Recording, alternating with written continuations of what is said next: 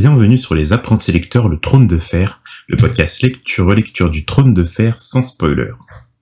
Aujourd'hui, on se retrouve pour le chapitre 13, soit le deuxième chapitre de Tyrion. Je suis toujours accompagné de Guillaume. Toujours là. C'est vrai qu'on en parlait en off d'ailleurs, en plus je viens d'y penser là, mais tu me disais que c'était compliqué pour nous d'avoir des invités, parce qu'il faudrait que euh, les personnes qu'on invite soient au même niveau que nous en fait. Ouais, bah ouais, c'est ça.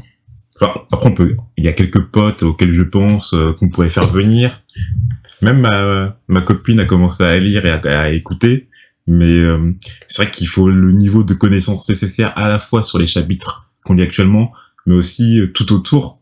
Sais, parce qu'on sert des appendices ou même on a nos connaissances de la série et puis même nos connaissances plus vastes entre guillemets. Donc c'est vrai que c'est assez compliqué pour les invités. Bah même euh, si, quand bien même euh, on invite des gens par exemple qui ont lu toute la saga, faut qu'ils arrivent à se à se mettre à la place de quelqu'un qui qui en est qu'à notre qu'à mon niveau de lecture par exemple et éviter de soit de révéler euh, des éléments de l'intrigue de l'intrigue soit de trop répéter des trucs qu'on a déjà dit dans des dans des épisodes précédents donc c'est un peu compliqué ouais Donc vas-y Guillaume, je te laisse faire un petit résumé. Ouais. Alors, euh, dans ce chapitre, on retrouve euh, donc euh, Tyrion qui est parti vers le mur, donc tout au nord de Westeros, dans le simple but de satisfaire sa curiosité. Et il est accompagné notamment de Jon Snow et de son oncle Benjen Stark. Alors, c'est un trajet qui est long et difficile, mais Tyrion en profite pour lire des livres qu'il a empruntés à la bibliothèque de Winterfell. Et par la même occasion, à travers les yeux de Tyrion, euh, on voit que John commence à réaliser que l'image qu'il s'était faite de la garde de nuit euh, est peut-être un peu loin de ce qu'elle est en réalité. D'accord. Merci Guillaume. Alors pour commencer, donc comme tu l'as dit, le chapitre se déroule pendant le voyage euh, entre Winterfell et le mur du point de vue de Tyrion. Donc on sait que ça fait plus d'une environ une vingtaine de jours en fait qu'ils ont quitté Winterfell, donc à la même date que le roi et toute sa, en fait euh, euh, toute la maisonnée qui part, qui retourne en fait à Port-Réal et qu'ils ont toujours pas atteint le mur. Donc on a une autre euh, estimation alors du temps qu'il faut pour parcourir certains lieux. Je sais plus. Je crois qu'on en avait une autre, mais je sais plus c'est laquelle. C'est dommage, faudrait que je la retrouve, que je réécoute nos épisodes. On sait même pas à peu près où. Enfin si, on sait qu'ils sont à peu près dans le bois au loup, mais je crois pas que le bois au loup apparaît sur la carte. Faudrait que je vérifie. Alors si le bois loup apparaît sur la carte, mais alors ils sont- ça a l'air très très loin du mur encore. hein. Parce que là on a Winterfell, ok, et on a le Boulou, ah, puisqu'ils ont traversé le Boulou, je comprends, parce qu'on nous parle des montagnes euh, qui sont qui sont à l'ouest, je crois. Euh, mais alors ils sont euh, même après une vingtaine de jours, s'ils sont encore dans le Boulou, c'est que pour aller jusqu'au mur et tout, ça prend une sacrée trotte. Hein. Ouais. On va dire qu'ils ils doivent être à, à, à peu près à mi-chemin. Même, peut-être moins, hein. Ouais. peut-être moins, je sais pas trop. Mais en tout cas, euh, si on regarde par rapport juste par rapport à la carte, si quittent Winterfell et qu'ils arrivent à peu près dans le Bois de Loup et que dans le chapitre on nous dit 15 euh, et 18 jours, alors ça veut dire que pour aller jusqu'au mur, je pense c'est peut-être euh, un mois, un mois et demi, quelque chose comme ça. hein. Ouais. Donc, durant ce voyage, Tyrion est accompagné de Jon, bien sûr, de Benjen Stark, et euh, on découvre euh, alors six autres personnages, je crois, parce qu'on Ouais. dit qu'ils sont huit. Alors, en tout, ils sont 8. J'ai, c'est vrai que j'ai pris le soin de compter. Et ils précisent qu'ils sont 5 adultes et 3 adolescents. Donc, j'ai fait le compte. Alors, dans les adultes, on aurait Benjen, Tyrion, euh, Les deux gardes qui accompagnent Tyrion. les, les deux gardes qui accompagnent Tyrion exactement, et Yoren. Ouais. Et dans les trois adolescents, on aurait John et les deux euh, criminels qui ont, enfin, euh, C'est des violeurs même. hein. ouais, violeurs, qui, qui escortent Yoren. Ouais. Ah, qui escorte Yoren, c'est plutôt Yoren Enfin, qui que, oui, que. Yoren qui escorte, euh, enfin bon, que Yoren euh, Ouais, accompagne plutôt. accompagne, ouais. Ok. Donc, comme tu l'as dit, le terrain se dévoile sauvage, glacial, accidenté et très naturel. Alors, je crois qu'on nous dit qu'ils sont sur la route royale. Mais même sur la route royale, on voit que le chemin au-delà du enfin, au-delà de Winterfell vers le nord et tout, euh, c'est pas très royal, quoi. Ouais. Euh, il passe, euh, donc, comme on l'a dit, là, par le bois au loup, euh, qui porte bien son nom, euh, car leur hurlement berce les nuits de nos voyageurs. Euh, alors, on, on nous dit, on a l'information, on dit que Fantôme, justement, il entend, il a l'air d'être interloqué par ces, enfin, interloqué, il a l'air de les entendre et de, comment dire, euh, d'être alerté euh, par ces par ces hurlements. Je sais pas comment on appelle les, les cris des loups. Enfin, c'est des hurlements, non? Ouais, je, j'ai Les pas. loups. Merde, qu'est-ce qu'ils font les loups? Je sais pas. J'ai plus le un chien ça aboie, un loup ça, ça aboie et quand ça crie, je sais pas. Aucune idée, mec. Mais donc, il, on dit que Fantôme, il réagit pas. Donc, il a l'air un peu différent euh, des autres loups. Avec Mais on, sait que, mais on sait que Fantôme euh, n'aimait pas de son de base euh, au banc. Enfin, au Bucket John, on sait déjà qu'il était très silencieux. Donc, euh, on, on a des caractéristiques. Après, on sait pas si c'est particulier à, à Fantôme ou au loup-garou en général. Mais en tout cas, peut-être qu'il y a, un- il y a peut-être un lien avec les loups euh, de base, tu vois. Mm. Après, on sait pas si vraiment c'est deux espèces distinctes ou si... euh, oh, ça a l'air d'être distinct. Enfin, Ouais. ça a pas l'air d'être des, des loups, euh, de vulgaires loups, quoi. Ouais. Ça a l'air vraiment particulier. Donc les, les, les deux violeurs que que Yoren accompagne nous dit qu'ils sont originaires de quatre doigts. Euh, quatre doigts là, j'ai pas vérifié en faisant euh, en en écrivant l'épisode en fait où ça se situe sur la carte, j'ai oublié, mais je crois que ça se situe euh, au niveau au- enfin à l'est, je crois de la carte de Westeros. Si on peut vérifier aussi. Ouais, non, mais c'est vrai qu'il y a plein il y a plein de lieux dans cet épisode. Enfin non, en fait, il y en a que deux. Il y a euh, donc il y avait le beau loup et euh, les quatre doigts à vérifier, ce qu'on n'a pas fait de mémoire.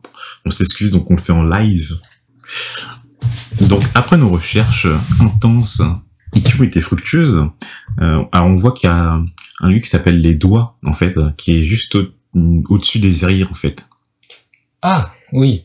juste au-dessus. la- Enfin, tu vois dans la carte du sud, on va juste au-dessus. ben, euh, comment il s'appelle encore le, enfin le Duval d'Arin. Et donc là on trouve les doigts, donc peut-être que ça fait référence à là les quatre doigts. Pour l'instant on n'en sait rien. Mais en tout cas, euh, si on s'en réfère à la carte et tout, c'est le seul euh, qui a l'air de s'y corroler. On apprend aussi que ces deux hommes avaient en fait le choix entre le mur et la castration, dû à leur viol. On sait maintenant ce qu'ils ont décidé. C'est bon. C'est vrai que bon, c'est un, c'est- c'est un peu cliché, mais ça se comprend. euh, De, demande à un homme euh, de choisir entre euh, sa bite ou n'importe quoi d'autre. En général, il va choisir Euh. sa bite. La mort ou le tchétché. Mais on avait déjà eu un choix de ce genre en fait dans euh, le prélude. Euh, je sais plus c'est lesquels. hein. Je crois que c'était euh, alors c'était pas Gareth, c'était pas Weimar, hein, c'était le troisième. Mais alors son nom euh, là il me il m'échappe. Ouais, c'est vrai que bon, ça, ça commence à. Ouais. À dater, Royce. Gareth et euh, Will, exactement.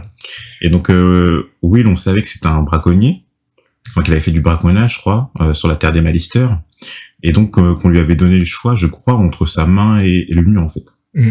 Et donc il avait choisi le mur.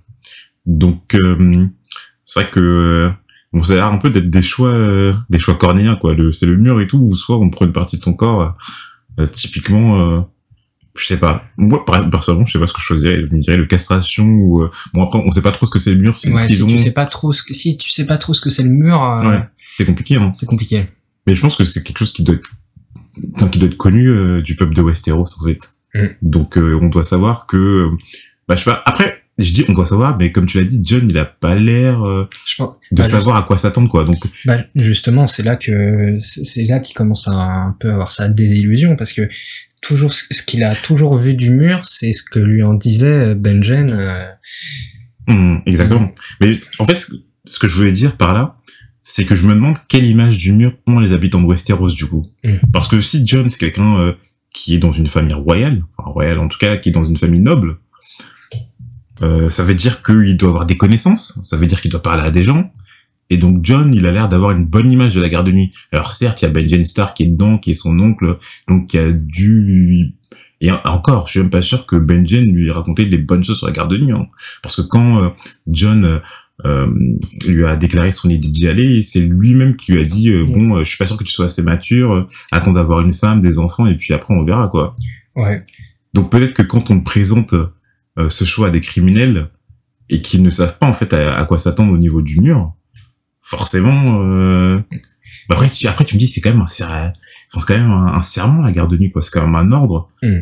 Donc euh, c'est vraiment un engagement quoi. Enfin c'est plus qu'un engagement même. C'est euh, Ouais, après, bon, John, il a peut-être euh, été élevé euh, par des nobles, mais bon, souvent, on sait que les nobles, ils sont un peu à côté de la plaque vis-à-vis de, la, de ce qui se passe réellement euh, au sein du peuple, au sein de... Enfin, tu penses bah, Je sais pas parce que il est pas... Il, en tout John, cas, il sait est pas... qu'il a, par exemple, il assiste aux exécutions, tu vois, avec Ouais. Ned. Donc il sait euh, quel, euh, quel genre de, de membres euh, font partie de la garde de nuit.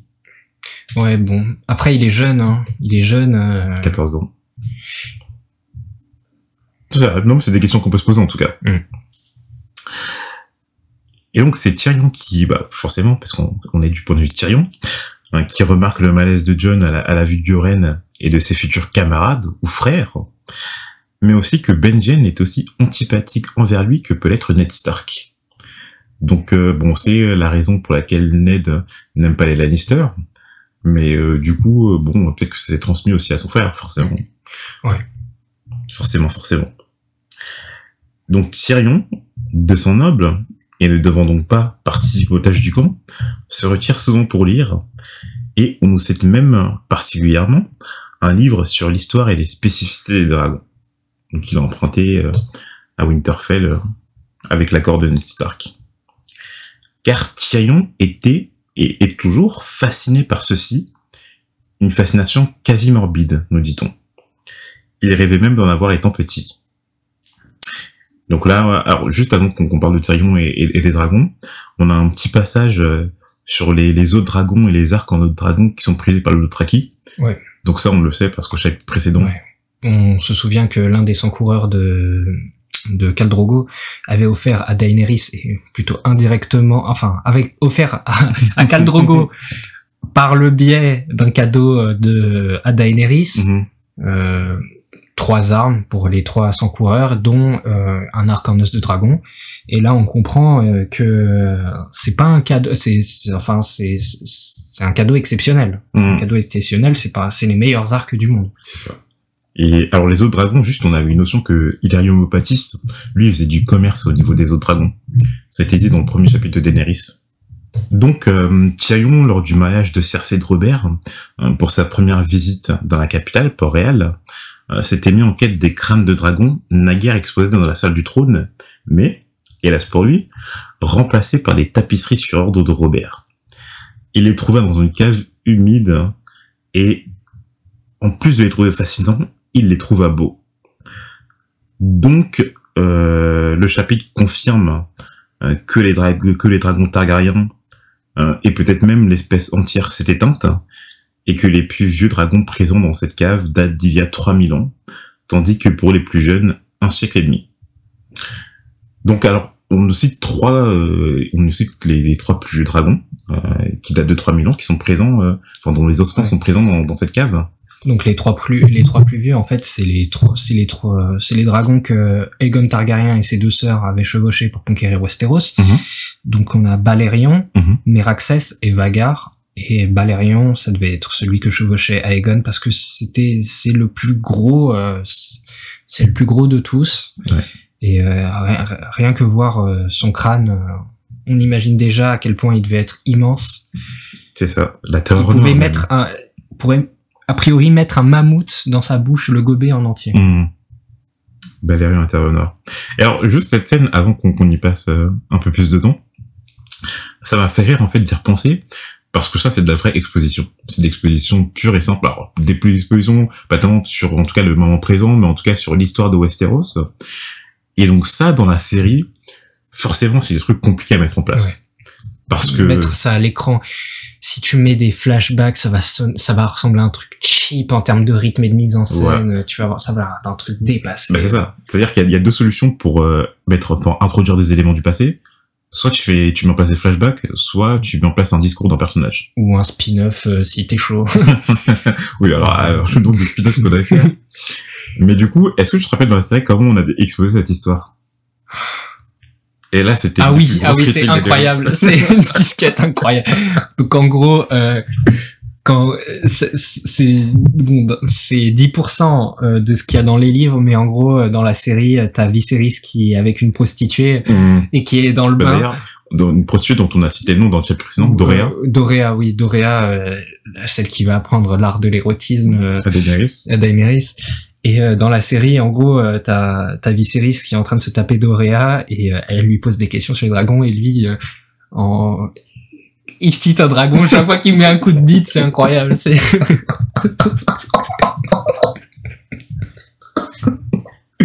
Ah non, je suis mort. J'ai repensé et tout, je me suis dit, ah oui, c'est exact. En fait, c'est, c'est totalement l'histoire qu'il a racontée à Doria pendant qu'il se la tapait, genre. Oui. Et tu sais, à chaque fois, il disait, Vagar. Mais Raxès Valérian Bref. Et donc ça, c'est, bah, c'est, une des plus grosses critiques qui a été faite à la série Game of Thrones, ce qu'on appelle la, la sexposition. Quand tu fais de l'exposition pendant les scènes de sexe. Et il y en a vachement. Il y a, il y a surtout une scène, moi, qui m'imaginais, parce que bah, j'ai regardé Game of Thrones avec mes parents. Et à un moment donné, euh, ah bon, ça je vais le révéler plus tard quand euh, ce passage sera décrit, mais c'est vrai qu'il y a- une scène de sexposition moi qui m'a marqué. Et là c'est vraiment, là, là les mecs ils ont forcé. Bon, Mais donc là c'est un exemple de sexposition on qu'ils en ont fait pour, euh, reparlera une prochaine fois. Exact. Mais donc là, c'est un exemple de sexposition qu'ils ont fait pour euh, bah, pour introduire ces éléments en tout cas, mais d'une façon euh, qui retient l'attention du spectateur. Et donc suite à cela, on apprend aussi euh, donc euh, par Tyrion une partie euh, de l'histoire de la conquête euh, des sept couronnes. Donc vas-y Guillaume, je te laisse euh, nous la présenter. Bah là, euh, il y a euh, Tyrion qui se qui cite deux deux rois et donc euh, qui cite euh, le roi euh, du Roc, donc son ancêtre, Mhm. et le roi du Bief. Et si on se renseigne un peu dans les appendices, le Bief ça correspond au domaine des Tyrell. Mhm. Donc on suppose que c'est le c'est les ancêtres des Tyrell. Et il dit aussi que c'était Ah, euh, c'est ce que tu supposes. oui. Ok. Bon, moi je suppose que c'est ça. Probablement. Bah, on sait que c'est dans cette de Zarel, mais pourtant, lui, euh, je vais pas te, enfin, tu vas le dire plus tard, mais lui, il a été brûlé, en fait. Enfin, on sait qu'il a été tué. Oui, c'est vrai. Peut-être qu'il avait des descendants, je sais pas. Donc en tout cas, euh, en tout cas, le roi qui régnait sur le domaine des actuel des Tyrell, Mhm. c'était il y a trois siècles. Donc euh, ça. Et euh, c'est à une époque où euh, les sept couronnes, c'était vraiment les sept couronnes. C'était pas juste euh, les régions d'un vaste royaume, enfin les comme il dit les vulgaires provinces d'un vaste royaume. C'était vraiment il y avait sept couronnes divisées. Donc c'était euh, Westeros qui a été divisé en sept pays. Et euh, à eux seuls, ces deux-là, donc le roi du Roc et le roi du Bief, euh, possédaient euh, en termes de, de nombre cinq fois plus, enfin cinq, cinq fois plus de soldats que les forces targaryennes euh, d'Aegon. Mhm. Et euh, donc ils, ils- étaient partis pour gagner, sauf que dès que Aegon et euh, ses deux sœurs sont arrivés avec les trois dragons, ils ont fumé tout le monde alors qu'ils étaient cinq fois moins nombreux. Et on comprend, là, on commence à réaliser vraiment la puissance des dragons. Rien qu'à trois dragons, tu peux euh, vraiment euh, balayer une armée. D'ailleurs, ça a été dit que ça a été précisé, pardon, hein, que c'est la seule fois où les trois dragons ont été relâchés en même temps sur une armée. Ouais. Donc, euh, dévastateur. Ouais. Alors, juste pour reprendre ce que, ce qu'on a dit auparavant, je remarque euh, que tu n'as pas bien lu les appendices, hein, parce que quand tu lis le paragraphe de la maison Tyrell, on nous dit exactement, euh, quand le roi Merne, dernier de cette ancienne lignée, périt lors de la bataille du champ de feu, son intendant, Arlen Tyrell, remet les clés de Haut-Jardin à Aegon Targaryen, hein, en lui jurant fidélité. Donc en fait c'est, euh, enfin la maison Merne en fait, elle a été, enfin la maison du roi Merne là, elle a été décimée pendant cette guerre, hein. et donc c'est les Tyrell, c'était les intendants euh, D'accord, ok. de cette ancienne maison, et c'est eux qui ont pris le, Oui, ils ont pris le truc. enfin au jardin en jurant fidélité à Aegon, ouais. Ouais, j'ai bon. Je, je, j'implore votre pardon. Nous sommes des check, des, des fact-checkers. Nous, nous, nous cherchons la précision et la fidélité au roman. Ok. Mais euh, voilà. Donc comme tu l'as dit et tout, euh, et en fait c'est le deuxième exemple qu'on a euh, de, de quelqu'un qui a été vaincu et qui a, enfin on fait qu'auquel le roi Merle il a, il a péri, mais le roi euh, Lorraine du Roc, hein, d'ailleurs euh, Tyrion le remercie, lui a préféré s'enfuir et pas y Il a survécu, donc là on est sûr que lui, euh, Ouais. Les Lannister sont bien les descendants du, roi- du roi du roc. Et donc on avait eu un deuxième exemple aussi euh, d'un autre roi des sept couronnes qui a ployé les genoux. Tu t'en souviens? C'est, euh, c'est le roi, euh, c'est un Stark. Ouais. Euh, Torren Stark. Torren, oh putain, j'allais le dire. Torren Stark. Je te crois. le roi euh, qui a ployé le genou. Exactement. Alors juste, on sait que la conquête d'Aegon, c'était environ, d'Aegon, pardon, c'était environ il y a 300 ans, mais on sait que les plus anciens dragons, ils ont 3000 ans. C'est-à-dire que quand Aegon et ses sœurs les ont chevauchés, ils avaient déjà 2700 ans 700 à peu près. ouais. Donc c'est vrai que là on comprend que en plus d'être terrifiants, ils ont une longévité euh, à toute épreuve. Mmh. Ouais. Après ils doivent pas beaucoup se reproduire du coup vu que si on si, si on a réussi à les décimer alors qu'ils vivent aussi longtemps. Bah, alors, c'est pour ça qu'il y a une précision de Tyrion qui est assez, euh, malicieuse qui dit les dragons Targaryens. Il dit les dragons, il précise bien les dragons Targaryens. Et peut-être même l'espèce entière. Mais pour ça, il dit juste les dragons Targaryens ont tous péri en tout cas. Ouais. Mais pour une espèce qui vit aussi longtemps, euh, qu'elle est disparue de la circulation en tout cas, Ouais. euh, c'est que vraiment, euh, c'est la reproduction, elle doit pas être euh, simple. Hein. Alors deux solutions. En plus, c'est en médecine comme moi. Donc tu sais que si euh, il y a un manque quelque part, c'est que soit euh, il y a pas assez, enfin comment dire, soit il y a trop d'élimination, ou, peu comme, ou soit comme tu dis, soit pas assez de reproduction. Ça peut être un des deux.